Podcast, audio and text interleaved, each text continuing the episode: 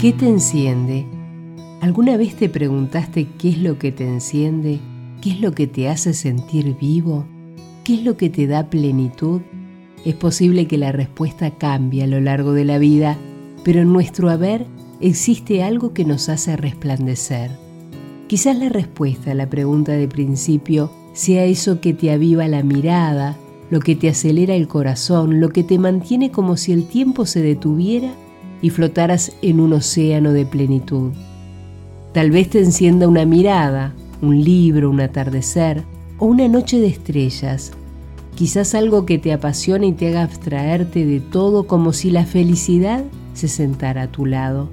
No es algo pensado o premeditado, simplemente se siente por algo o por alguien que es capaz de despertar en ti lo que hay dentro, eso maravilloso que está en vos y necesita manifestarse. Estas preguntas me remontan a la novela Como agua para chocolate, en la que Laura Esquivel comparte una antigua teoría heredada de su abuela que describe en forma fantástica cómo es posible encender esa llama en la vida. Dice así, mi abuela tenía una teoría muy interesante.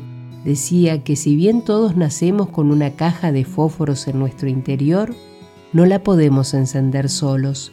Necesitamos oxígeno y la ayuda de una vela. Solo que en este caso, el oxígeno tiene que provenir, por ejemplo, del aliento de una persona amada. La vela puede ser cualquier tipo de alimento, música, caricia, palabra o sonido que haga disparar el detonador y así encender uno de los fósforos. Por un momento nos sentiremos deslumbrados por una intensa emoción.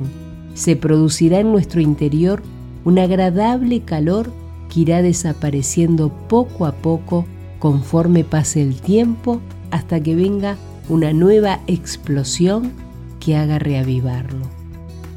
Por eso hoy te invito a encender esa llama o fósforo que te haga sentir que todos los días son una maravilla. Como canta Baglietto, solo se trata de vivir.